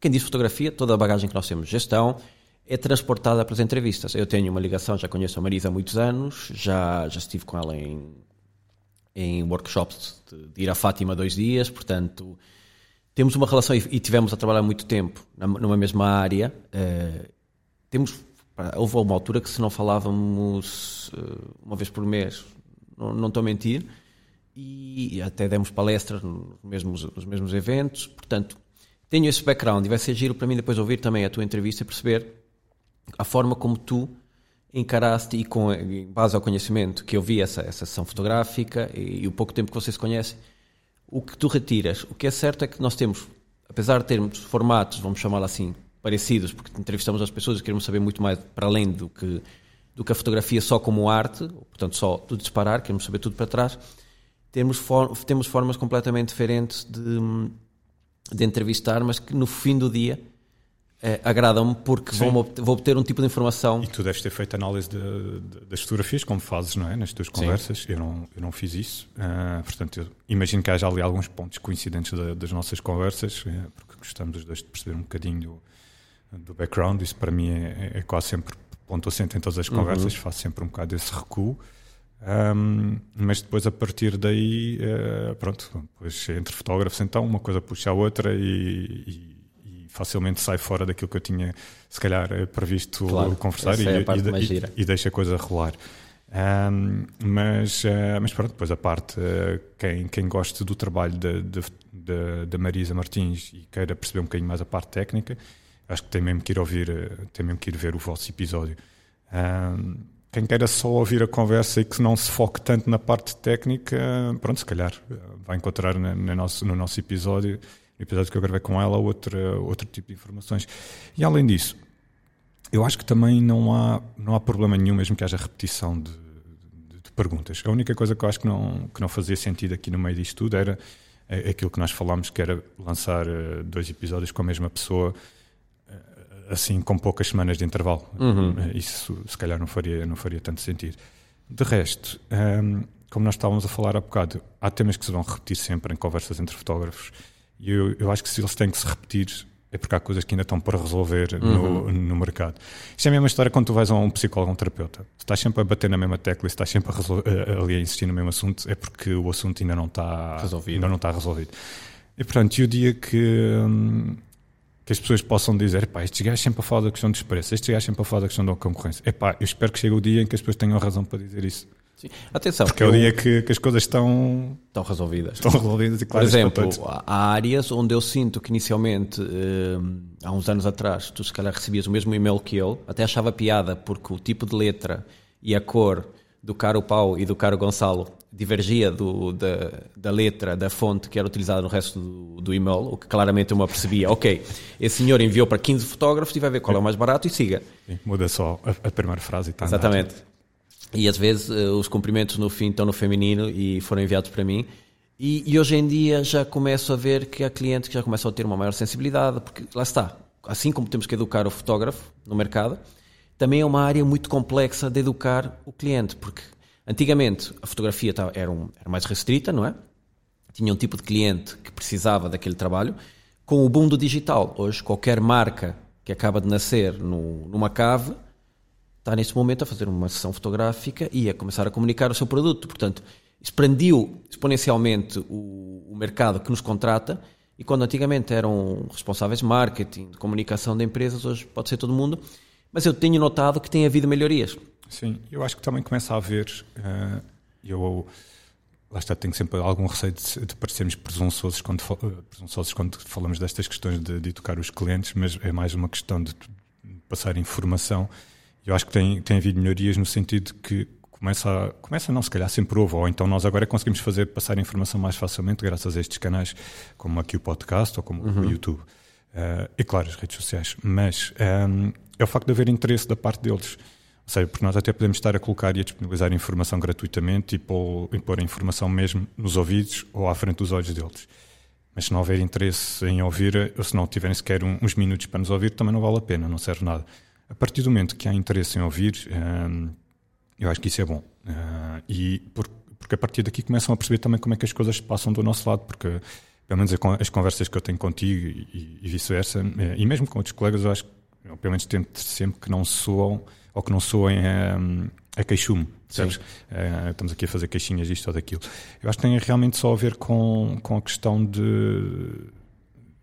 de que as pessoas ganham uma maior consciência do que é que se passa do nosso lado porque não, muitas vezes não têm essa consciência e nem têm que ter, porque não é a área deles. Eles estão uhum. a contratar alguém para fazer um serviço, para resolver um problema, para lhes entregar uma solução e, e pronto. E normalmente, lá está, a falta da existência da, da figura do produtor, por exemplo, a falta da existência da figura do agente leva a que eles contactem diretamente connosco. E tudo bem, tudo ótimo, eu adoro. Aliás, eu gosto muito mais de trabalhar com clientes com os quais eu posso ter contacto direto e não por intermédio de, Sim. não por intermédio de, de alguém.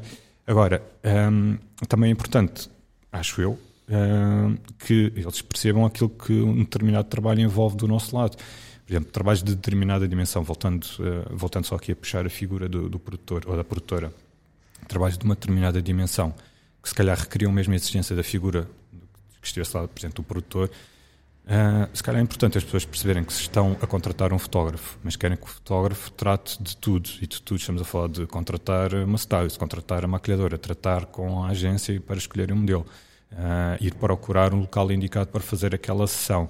Durante o dia estar a fotografar, a controlar o trabalho da stylist, da maquilhadora e ainda ter, ter atenção àquilo que é o seu trabalho, que é fotografar e, e, e gerir a modelo e relacionar com o modelo para conseguir obter os resultados pretendidos e depois ainda tem que tratar da parte de edição e fazer backups e tudo aquilo que acontece durante um dia. Portanto, isto é um tipo de trabalho que se calhar requeria uma produtora para que o fotógrafo esteja concentrado naquilo que é o seu trabalho, que é fotografar uh, e dirigir a modelo, eventualmente. E no fim do dia é o trabalho que é avaliado. Por Exatamente. isso é que eu ao bocado dizia, quando me coloca uma foto à frente, principalmente clientes, porque, porque é queixo-me, pá, o que é que achas desta foto? Eu não sei se aquele fotógrafo tinha uma equipa de 30 pessoas e ele só tinha que fazer o clique e dois eletricistas para iluminação e duas maquilhadoras e um carro de catering ou se ele teve que tratar daquelas cinco pessoas e ir fazer uma sessão fotográfica de biquínis em fevereiro para a Rábida, que está um frio que não se pode, e, e, realmente faltava só um chazinho quente, umas mantinhas e ter mais uma figura ali para fazer toda a diferença no produto. Sim. Eu acho que aqui o YouTube e até mesmo o Instagram, eh, pelo menos dos clientes que se dão ao trabalho ou que têm essa curiosidade de acompanhar fotógrafos estrangeiros, dão-nos uma ajuda. Sim. Que é verem o, os bastidores das produções fotográficas uhum. e, sejamos sinceros, não vão ver ali só o fotógrafo com a stylist e com a maquilhadora. Exatamente. Vão ver ali pelo menos mais umas 3, 4 ou mais pessoas uh, de volta uh, das pessoas que ali estão a trabalhar, que são pessoas que, que dão um apoio muito importante durante o dia para que o resultado seja aquilo que, que o cliente idealiza. Agora, eu também sei que temos que falar de, daquilo que é incontornável, que são os orçamentos. Uhum. Uh, portanto, e isto não acontece porque não há, não há, hum, não há orçamento, a maior parte das vezes. Exatamente. Sim. E, portanto, é normal que se vá cortando, cortando, cortando, até que sobra só o fotógrafo. Um, Sim, ou... porque alguém tem que materializar aquilo. Exatamente, e, e não, eu não digo que isto seja bom, que, não, que seja bom ou que seja mau, é o que é. Se o orçamento não o permite. Uh, Temos duas opções, não é? Ou, adaptar-nos ao orçamento ou, ou, recusar o orçamento. Exatamente, e, e, o cliente também tem que saber ajustar as suas expectativas. Sim, mas há, há, uma coisa que mudou de 15 anos para cá, por exemplo, que é o, é o chamo-lhe o efeito TripAdvisor, hum. que é se a sessão não corre bem, nós, através de redes sociais, através do, do networking que é hoje em dia, é muito fácil hoje em dia pedir referências e a pessoa dizer, não, correu muito mal com este fotógrafo. O cliente nunca, às vezes até por falta de conhecimento, nunca vai assumir, não, eu errei, coloquei um orçamento baixo, eh, não tinha equipa suficiente para atingir os objetivos que eu pretendia, portanto a culpa não é do fotógrafo. Se o fotógrafo assume toda a produção, tem um orçamento baixo, e eu já, eu já, já meti os pés pelas mãos numa coisa destas. Depois o resultado fica quem da expectativa que nós temos. E eu tenho que ter ao cliente atenção. Eu tinha cinco pratos nesta mão, outros três pratos nesta, três pratos num pé e três no outro. O cliente não, não vai querer saber. E às vezes nós temos que ter essa preocupação de gerir a nossa carreira, gerir a nossa imagem, hoje ao nível da produção mais pequenina, porque depois tu nunca sabes daquela produção o que é que pode sair atrás, não é? E outra coisa, a partir do momento que tu estás a aceitar nas produções, é, fazer a produção toda, tu estás a vender ao mercado, eu sou produtor. Estás a vender dois serviços, sim. Estás a vender pelo preço de um. Exatamente. Se tu vais baixar o preço, é o que eu dizia há bocado também, não estejas à espera que daqui a seis meses possas reposicionar-te num preço porque estás a vender que tu trabalhas naquela gama de preço. Portanto, é muito importante as pessoas terem consciência disto e muitas vezes é importante saber dizer não. Sim, sim. Eu não vou sair daqui com um trabalho dirigido à audiência que eu quero chegar e a fazer o que eu quero fazer. Sim. Atenção, eu não, eu, não, eu não sou da opinião que um fotógrafo ou uma fotógrafa não deva fazer o trabalho de produção. Não é isso que eu estou a dizer. Uh, eu acho que deve cobrar pelos dois serviços Esse, e não apenas por claro. um. Tal como, uh, e, e, e, tu sabes disto, a mesma coisa se passa com, com o vídeo, por exemplo. Uh, fotografia e vídeo são dois serviços distintos. e é perfeitamente normal e perfeitamente comum que uma pessoa consiga fazer os dois. Uh, se fica com a mesma qualidade, isso já pode ser discutível. No entanto, acho que deves cobrar por dois serviços e não por um. Há uhum. quem cobre por um e ofereça ao outro. Pode ser uma forma só de comunicar, não é? Uh, Ou de baixar o teu valor para metade. Exatamente, o preço, pode lá, o preço do vídeo até pode estar incorporado na da fotografia e dizes que estou a oferecer o vídeo, por exemplo. Um, mas o que acontece a maior parte das vezes é simplesmente baixares, uh, uh, baixares o valor e tentares entrar porque estás a oferecer dois serviços enquanto que alguém do teu concorrente só está a oferecer um. Mas um, amanhã aquele cliente vai querer os dois serviços e vai dizer a mais quatro que tu fazes os dois serviços sim, por um. Sim, e, e depois há a questão de tu podes facilitar um bocadinho no, no, valor ou até ofereceres os dois serviços pelo mesmo valor do teu colega ao lado que só oferece um serviço. Estamos a falar, imagina, vamos falar aqui de um valor redondo de mil euros, dois mil euros, por exemplo. Uhum. Há um colega que oferece dois mil euros só fotografia. E tu chegas e dizes, mas eu por dois mil euros posso oferecer também aqui um, um clipezinho de vídeo. Uh, um clipe de um minuto. Okay?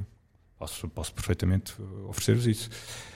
Epá, um, certo, mas se a qualidade de um dos dois vai falhar. Vai falhar. Um, Amanhã aquela pessoa vai estar no mercado a dizer este fotógrafo. Sim, e este fotógrafo deixou-me um trabalho aquém daquele que eu tinha expectativa. O cliente, se calhar, vai ficar. É pá, pronto, olha, também foi mais barato, portanto, olha, eh, desde que dê para usar, desde que não esteja muito mal, se calhar o cliente até vai deixar passar.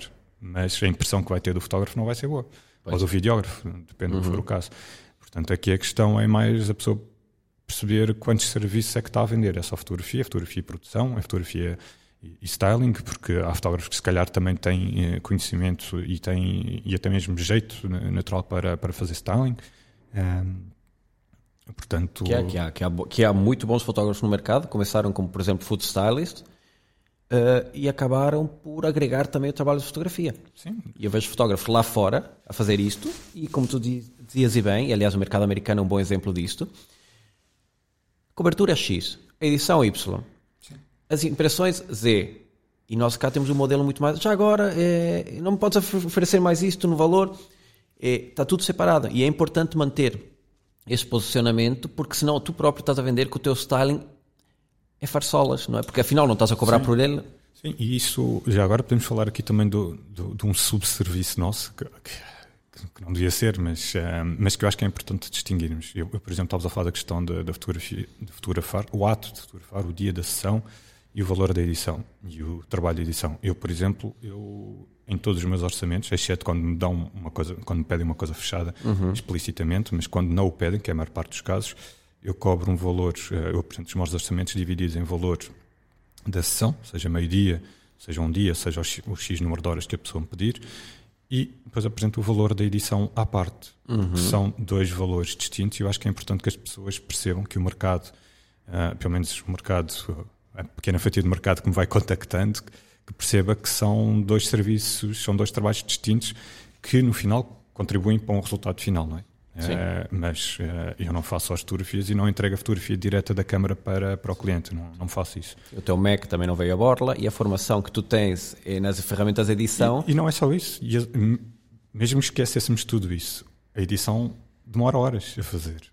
Mais ou, me, mais ou menos horas. É um custo, claro. Exatamente. E, portanto, mais ou menos fotografias correspondem a um valor maior ou menor. Por exemplo, os meus orçamentos, normalmente, o que é que eu faço? Eu, eu coloco no valor fechado o número de fotos que me pediram e o número de horas de shooting e tenho uma, um valor adicional em baixo a ter foto adicional tanto, pack Sim. de mais 10 fotos tanto. Que é Sim. é também uma forma de dizer ao cliente, eu vou dar um litro, não só por aquelas fotos que me estás a pedir, mas se eu conseguir fazer ainda um top-up, o cliente vai ficar satisfeito, eu vou faturar por esse top-up, porque eu estou a ter um esforço adicional, mas Sim. estou a apresentar de uma forma diferente. Ok, não, este fotógrafo Sim, é, é, foi e não só cumpriu, como ainda trouxe-nos mais imagens que a gente não estava à espera de, de Sim, utilizar. Fazemos, fazemos mais ou menos a mesma coisa. Eu só não apresento o um número fechado porque a maior parte das pessoas não sabe à cabeça quantas fotografias é que quer e eu não Quer pois lá está, mas aí está, aí é onde diversificamos um pouco por Sim. área de negócio, não é? Exatamente, isto também tem a ver com o tipo de trabalho que estamos a falar. Uh, tu, por exemplo, quando vais fazer uma reportagem, tu podes, se calhar, tu já sabes que para uma reportagem daquele género, depende do tipo de reportagem que fores Sim. fazer. Uh, se calhar, já sabes, ok, eu para este tipo de reportagem, se vou estar a fazer reportagem durante uma hora ou cinco horas, eu já sei que a média de fotografias que, que entrego para este tipo de trabalho é X. Portanto, no orçamento posso perfeitamente pôr a global. X, claro. Portanto, entrego uma média Ou, de. Por exemplo, eu fiz uma campanha agora de, de, fim de ano da Vorten, onde o diretor de arte já me disse: Olha, nós vamos ter estes MUPIs e, e, e estas imagens digitais e eu vou precisar X imagens dessas pessoas ao alto e X ao baixo. Sim. E dá-te um número fixo. Ou, por exemplo, quando eu faço retrato corporativo, as empresas, muitas, a maior parte já me chegam com um briefing a dizer: Eu quero uma imagem de fundo liso e uma imagem em ambiente de trabalho dessas X pessoas e da administração quero mais duas eh, imagens em ambiente e essas fotos de grupo. Já tens um número. Sim, sim. sim. Muitas vezes chegas lá e te percebes que há certas pessoas também que há uma facilidade maior em conseguir extrair imagens delas, não é? Porque isto já depende da interação que nós temos com essas pessoas. E a própria empresa chega no fim e diz: Olha, afinal, eh, conseguiste aqui mais imagens do que aquelas que a gente tinha como expectativa e isto pode ser interessante para nós. Ou, passados seis meses, batem-me a porta, olha, lembras daquela sessão que nós fizemos, tinhas aquela opção de imagens adicionais, olha, já gastamos nos meios de comunicação estas imagens, não temos neste momento, neste ano, budget para uma nova sessão, mas... Por isso é que eu acho importante dividir, eh, dividir a, a fotografia, a edição, edição. a edição da sessão. Ah, precisamente por causa disso. E isto são estratégias que valorizam o nosso trabalho perante o cliente e que mostramos e que, e que são uma prova de que o cliente está disposto a pagar mais. Ele tem é que reconhecer um valor acrescido por aquilo, Sim, sim. que é completamente distinto de nós irmos a baixar preço, baixar preço, ba- vou ser competitivo por baixar preço. Isso é um erro porque depois chegas e, e nós sabemos bem na Sim. gestão do teu negócio e diz está a faltar dinheiro aqui. Sim, e isto ajuda também a evitar outro tipo de situação que é, que é muito comum em Portugal, que é o dar um jeitinho. Ou seja, se tu, se tu apresentas um, um valor fechado com 20, 30, 40, 50 fotografias, o que seja, na sessão mais 30, 40 fotografias, o valor é X. Entregas e quantas vezes é que não aconteceu já o cliente dizer, pá, há aqui mais umas muito giras, ah, arranja-me lá mais estas duas ou três. São só mais duas ou três. Mas se essas duas ou três representarem mais uma hora ou duas horas de trabalho, porquê é que vais entregar gratuitamente? E não só, atenção, e se o cliente vai utilizar mais imagens é porque vai ter uma maior rentabilidade dessas imagens no seu negócio. Precisamente. Também. Significa que tem, que tem que pagar isso, né? Um pouco também como o licenciamento das imagens, que é uma coisa que muitas vezes cá não se fala nisso. Sim, sim, sim, sim. Na publicidade, olha, essas imagens podem ser utilizadas pelo cliente durante um ano. E muitas vezes chega passado um ano E e, ligam-me a dizer, olha, queremos estender, queremos renovar. E tu estás, é um valor que para mim, é muitas dizem-nos o, o argumento de, não, mas já cobraste por isto. Sim. Atenção, se vais dar uma continuidade àquilo que foi acordado inicialmente, é porque é benéfico para ti. Mas isso, e isso aí deixa-me interromper-te, eu acho que nós, eh, pronto, aqui eu posso estar aqui a incorrer um erro, mas as conversas que eu tenho tido com outros colegas, não, não sei se é, um- se é um- erro assim tão grande quanto isso. Ah, muitos de nós, eh, e eu já cometi esse erro também, não especificar no- nos orçamentos durante quanto tempo eu especifico, portanto, o licenciamento, mas eh, nem sempre especifiquei no passado durante quanto tempo é que era válido aquele licenciamento. E, portanto, se tu não especificas que estas fotografias que vão ser entregues, entregues são, estão licenciadas para serem utilizadas nestes meios durante Isso também 6 é meses, 12 meses, 24 meses, o, o período que, vocês, em que as pessoas acordarem. A partir do momento que tu não especificas, tu não tens argumento para ir ter com o cliente passado uns tempos e dizer Não, tu Olha. cedeste o direito de imagem Exatamente. indefinidamente, Exatamente. geograficamente e temporalmente. Exatamente. Aí, aí é que está o erro que os fotógrafos que, que nós podemos estar a cometer, que é não limitar. Sim. E se não estás a limitar, o cliente assume. E isto é um erro que o cliente não deve assumir isso, mas somos nós, fotógrafos, que temos que delimitar. Nós temos que delimitar, lá está, porque fala-se muito em que a fotografia é abstrata, não é? É, e não, não é assim tão abstrata. Aliás, para quem nos está a ouvir, nós entramos, se calhar, há uns 10 minutos atrás na parte da orçamentação, só não lhe demos um título, mas na orça- na orçamentação é muito importante nós precavermos todas as situações de utilização geográfica, temporal, dos meios, eh, do número de imagens, colocar a possibilidade para o cliente de perceber que há porque às vezes há clientes que nós pusemos no orçamento 10 imagens e ele pensa que aquele produto são 10 imagens. E se nós colocarmos uma linha em baixo que pode comprar adicionalmente outras imagens, receber os brutos, ou fazermos uma filtragem em conjunto e se perceberem que há mais imagens, nós podemos estar a estender um orçamento que inicialmente tinha um limite, que o cliente determinou, tinha um limite de 5 mil euros para esse trabalho. E no fim do, do dia, o cliente acabou por gastar 6 mil, sendo que não se sentiu pressionado a fazê-lo, simplesmente viu ali uma maior, potencialidade naquele orçamento e disse, não, espera aí, eu por mais mil, se eu tivesse que fazer uma segunda sessão, já ia para os 10 mil. Sim, sim. Portanto, isto aqui temos Mas, outra... é, mas isso, isso, por acaso, a questão do, do licenciamento, eu- acho que é até importante falar-se, mas se calhar isso, isso acho que até merece um, um episódio só dedicado ao assunto, porque eu já tenho tido reações de surpresa, dúvida, quase colocarem em questão a minha palavra Tal quando eu, ignorância. quando eu falo da questão do, do licenciamento, no sentido de parece que passam aquela sensação, espera aí, este gajo está aqui a arranjar passar um- a perna. está a arranjar aqui um estratagema para me cobrar mais qualquer coisa. Sim. Um, mas depois, por acaso, uh, há situações em que, por exemplo, aí, e quando trabalhas com agências de modelos, aí, aí temos uma ajuda. Porque as agências de modelos, quando cedem uma modelo, mediante determinado orçamento, fica especificado, pelo menos as agências a sério, especificam que aquelas imagens daquela modelo podem ser utilizadas durante um X período de tempo. E, portanto, se isso é válido para eh, as modelos, porque é que é assim tão estranho que seja válido para, para o fotógrafo? as fotografias não continuam a ter valor, não continuam a contribuir para o retorno que o cliente tem do investimento que fez. Então, porque é que as pessoas que trabalham, o fotógrafo que produziu aquela imagem, não pode cobrar por isso? Uhum. Uh, porque é que não pode haver um limite? Uh, portanto, se o cliente não quer pagar mais, tudo bem, há ali um limite, para onde chega aquele limite, acabou a utilização, faz claro. outras novas. Uh, e até porque é bastante comum fazerem fotografias novas, porque tu, à partida, não queres estar a usar. Na maior parte das situações não faz sentido estar a usar a mesma fotografia durante mais de um ano. portanto, a ideia normalmente também é ir renovando, porque à partida Sim. a tua imagem, o teu produto, o teu serviço também vai evoluindo. É, não é o mesmo, ao final de um ano, se calhar já não é o mesmo. Mas eu acho que faz sentido colocar-se um limite. Vou dar-te uma situação muito caricata que aconteceu com um cliente meu, uma, uma empresa de bebidas, uhum. com uma dimensão das grandes, vá. Que, como sabes, não é novidade para ninguém, o corpo feminino é muito explorado em tudo o que é, é publicidade de bebidas associadas ao verão. E havia uma imagem bastante interessante, do ponto de vista de curvas, que foi licenciada para, penso que foi um ano, e que foi uh, feita em vinil e que era uh, colocada no, naquelas portas de vidro das pastelarias. Uhum. Findo esse ano, o que é que aconteceu? Essa empresa teve que ir aos distribuidores, aos comerciais, retirar. Dizer, você tem que ir a estas pastelarias todas retirar. E houve um senhor de uma pastelaria que disse que nem pensar. Que aquilo era um elemento de atração para a sua pastelaria, portanto, que lhe atraía clientes e que ele não estava disposto a tirar isto. Situação: há um contrato com a agência, há um contrato com o fotógrafo, estão estipulados as datas, mas nós sabemos que não foi apresentado um contrato nem assinado com o dono da pastelaria. E ele está no seu direito a dizer isto é a minha propriedade, vocês me deram este vinil e eu não me quero desfazer dele. Complicada essa situação. É uma situação delicada. O que é que aconteceu? Lá se chegou a um acordo com mais algumas grades de, de bebida, comercialmente, mas isto é só para mostrar que o próprio não vou chamar consumidor final, porque o consumidor final é aquela pessoa que entra na pastelaria porque vê aquela publicidade daquela bebida e vai pedir aquela bebida. Mas o que é certo é que um dos intermediários via nessa extensão do tempo como um ganho.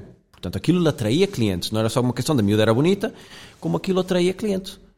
Logo, aí é que nós podemos perceber que aquela extensão que vou pagar mais a modelo ou a agência de modelos, por sua vez a modelo, e, e ao fotógrafo por estender o prazo é porque aquela fotografia ainda tinha o seu valor, o seu papel, não havia uma nova ação e ainda continuava a ser um recurso comercial, era um produto.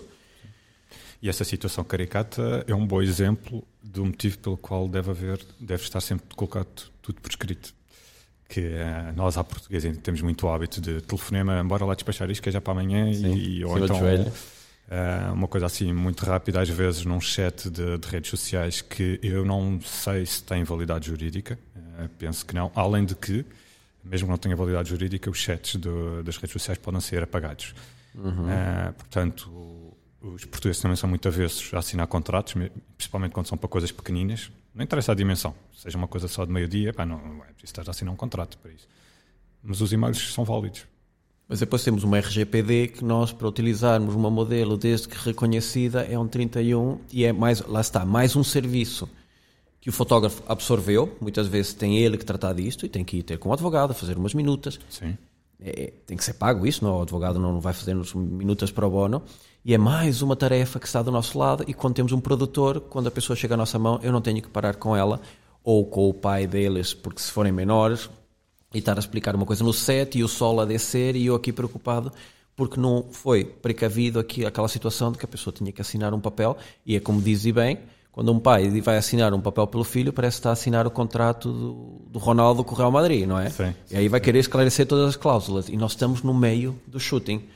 Portanto, não querendo aqui vender esta ideia, mas o, o produtor é, um, é uma figura sim, essencial. Sim, exatamente, eu também Para finalizarmos a nossa conversa, Vamos entrar, como já dissemos, num período de confinamento. O que é que achas que aprendeste do passado? Porque assim, o nosso negócio para, não é? Sim. A grosso modo, o fotojornalista, eh, alguma fotografia documental vai ser feita na rua, mas aquele modelo de temos um estúdio com porta aberta e as pessoas estarem a entrar e a fotografá-las e as marcas e as produções vão parar. O que é que tens pensado para este Olha, novo tô, período? Estou a tentar ser otimista e pensar que as restrições não vão ser assim tão graves como foram em março e abril. Mas, sendo mais realista, é, epá, é diversificar. É, é, é diversificar e estarmos abertos a, a, explorar novas áreas e, e, não estarmos focados naquilo que sempre fizemos, que é vir para o estúdio fotografar, ou mesmo exteriores, uh, porque se não podemos ir para o estúdio a partir também exteriores também não, não, não será. Uh, depende do que é que o governo vai decidir, mas a partir também as restrições são válidas tanto para exteriores uhum. como para interiores, portanto isso está a partir de fora de questão. Um, o que é que eu o que é que eu aprendi da, da, do primeiro confinamento? Ah... É, atenção, eu faço esta pergunta ao Gonçalo, não fotógrafo, ao Gonçalo Pessoa, não é? Hum. Porque depois é assim, e é inegável que o nosso estado anímico Sim. afeta tudo o que nós fazemos no nosso trabalho. Portanto, Olha, tu também eu... tens de pensar no teu bem-estar, não é? Sim, sim. Eu, eu, por acaso, pronto, isto aqui se calhar tem a ver com uma questão de, de educação. Foi, eu acho que também sempre fui educado e sempre fui uh, ensinado a ser, uh, a ser um bocado poupado. Um, e, um, e quando me dediquei a esta área, uh, acho que se calhar foi uma das coisas que me facilitou, porque um, eu quando me dediquei à fotografia, eu não tinha aquilo, ao contrário daquilo que é recomendável, portanto, não façam isto, não é um bom exemplo. Uh, aliás, eu sou um bom exemplo do que não deve ser feito, por exemplo, caso queiram seguir algum exemplo, é este, que é dedicar-te a uma área na qual ainda não tens uma base de clientes fixa.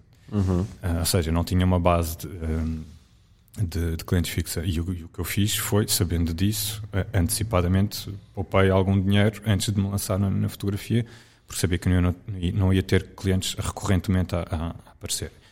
Portanto, isto já foi há, há, quase sete anos. E durante este período, o que eu fiz foi, um, como percebi que, sendo freelancer, tu nunca sabes, há períodos que até podes ter avanças e teres algum trabalho regular mas de uma forma geral tu nunca sabes exatamente como é que vai ser o mês a seguir. E portanto convém ir pondo sempre algum de lado, uh, porque não sabes se o mês a seguir vai, vai correr bem. Felizmente, nos últimos uh, três anos, vá, uh, a coisa até correu relativamente bem. No entanto, eu continuava sempre com essa mentalidade. Eu não sei se no próximo mês isto vai parar, se não vai. Uhum. E, um, e, isso ajudou-me de certa forma que o ano passado foi mal, foi um ano mau, obviamente, mas não foi desesperante como poderia ter sido se eu não tivesse, se se calhar não tivesse encarado as coisas desta forma nos anos anteriores. E agora, o que vou fazer durante o. Se calhar o próximo mês já estou a contar com um mês, hum, é manter-me quietinho. Uhum. mas quietinho em termos de. Em termos de despesas, em termos de, de, investimento. Portanto, investimento, qualquer investimento que eu tivesse pensado fazer, esquece. Hum, a menos que seja indispensável mesmo para, para a minha atividade. Agora quietinha, não, não sou pessoa de estar quieta, portanto, mesmo que eu esteja fechado em casa, uh, não vou estar quieto e vou estar a, a magicar aqui coisas para poder fazer assim que nos derem ordem de soltura outra vez, mas uh, com, pá, com, algum, com algum sentido de responsabilidade, não é aquela ordem de soltura que eu acho que muitos portugueses seguiram, e desculpem Sim. lá se isto se isto soa a crítica a alguém e é, uh, nós vamos estar em confinamento por causa de, dessa maluquice que houve quando foi dada a ordem de soltura há, uns tempos atrás. Uhum. Um, portanto, assim que tiver possibilidade de voltar a sair, vou fazê-lo de imediato, mas sempre com os cuidados uh, necessários, porque não quero voltar a estar confinado. Eu acho que no, na parte de ser otimistas, concordo contigo. Os números são mais assustadores que o ano passado. Uhum. Contudo, temos uma vacina, temos agora é realmente importante que as pessoas se cuidem e que, e que cuidem ao outro, não é? Porque acho que principalmente das camadas mais jovens é que veio um, um, um ajuntamento, que não, não vamos chamar de ajuntamento, não é? Mas as pessoas às vezes eram jantar aqui um ali, afinal tive tanto tempo sem, Sim, sem estar com amigos. E mesmo isso... pessoas mais velhas, eu tenho tido conhecimento de muitos casos de contaminados de pessoas já mais velhas. É, e, um, mas porque é aquela mas não sei se essas pessoas vão estar a ouvir este podcast, portanto acaba por ser relevante a mensagem, porque é um bocado aquela ideia de dizer, pá, a mim não me toca. Já não sei quantos anos que já apanhei isto, já passei por aquilo, já passei por aquele outro. Eh, isto é mais um vírusito e não é um vírusito qualquer. Um, e portanto, epá, é, é sentido de responsabilidade mesmo, quer dizer, basta olhar para o que se passa à nossa volta e se as pessoas acham que não faz mal nenhum juntarmos sete ou oito só em minha casa, para ninguém vai ver e estamos todos controlados não estás. É assim, quanto mais estivermos com essa mentalidade, por outro lado, depois eh, olhamos para o nosso trabalho e dizemos quando é que eu vou poder sair para trabalhar. Quer dizer, é uma Sim. pescadinha de rabo na boca. Quer dizer. É, eu, pá, não, não há outra forma de, ver a coisa. As pessoas têm este sentido de, de, de responsabilidade, ou então vamos nos estar à, falta de melhor palavra e para não querer ser muito duro, lixar-nos a todos. Uhum, mas é. Muito bem. Uh, tu, tu, normalmente no fim do teu podcast tens umas cartinhas muito giras uhum. com umas perguntas. Eu não, não tenho ainda aqui rúbricas no meu, mas há uma que eu pensei desde o início que era eh, não especificando o nome de uma pessoa, até porque essa pessoa pode vir, como pode não ter disponibilidade, ou simplesmente pode não, não querer falar ao, ao microfone, mas se tu tivesse que convidar para o meu podcast uma figura, uma profissão, alguém, ou uma área na qual tu dizes, olha, isto, por exemplo, podias dizer-me, olha, um, um guru do marketing digital era, obviamente já está pensada, se tivesse assim, uma área que tu pensasse, é alguém que eu gostaria de ouvir, Seria uma pessoa nesta área. Tens alguma que, que me faças ir atrás? É tão difícil. É tão difícil porque são várias as áreas, porque eu próprio estou, também me debato com o mesmo, como deves imaginar. Estou, estou com, o mesmo, com o mesmo dilema, mas eu respondo se calhar a isso para não deixar sem resposta o responsável ou a responsável de uma agência de modelos. Boa. É um tema que realmente há muito para falar aí é um tema já muito debatido. Eu posso no... dizer que não é por acaso que ainda não passou nenhuma pelo meu podcast. é um tema sensível, é um tema que já se falou muito de como fazer portfólio e, e, e, vários fotógrafos já nos falaram do trabalho que fazem com as agências. Enfim, há muito tema para falar. E... É um tema que, como deves imaginar, a mim me diz bastante e que eu claro. gostava de. Não, não digo que não venha a acontecer, seja, mas seja no meu, seja no teu, claramente, ou no outro podcast que surja é, é, claramente um que eu vou querer ouvir. Mas claro, depois também há outros temas, como estavas a falar, marketing digital também me interessa bastante, como sabes. Uh, a questão das agências de publicidade, perceber melhor como é que elas funcionam. Um, a própria questão do, dos influencers, se houver alguém disposto a falar de forma sincera e aberta um, sobre a relação com as marcas. Um, a relação com os próprios fotógrafos. A relação com os fotógrafos, exatamente. e eu já já, já tive duas uh, influencers, podemos assim chamar, no, no meu podcast e por acaso uhum. foram, tenho-lhes a agradecer que foram, foram bastante uh, generosas e, e, abertas em relação a isso. Um, mas há mais, há muitas no, Há muito assim. E, e não só, depois uma coisa, entre o tempo em que tu, o tempo que passou desde que fizeste uma entrevista dessas a hoje, sim, parecendo sim. que não, mas nessa área em As particular. As coisas mudam muito rapidamente. Estão a mudar muito, muito e a amadurecer, principalmente, que é, que é importante, eh, rapidamente. Muito bem, eu aqui já só me resta uh, agradecer-te ah, e deixar uma nota que ah, o, uma coisa que eu adoro e por isso é que este, este podcast, porque por isso é que me faz sentido haver um segundo podcast, uhum.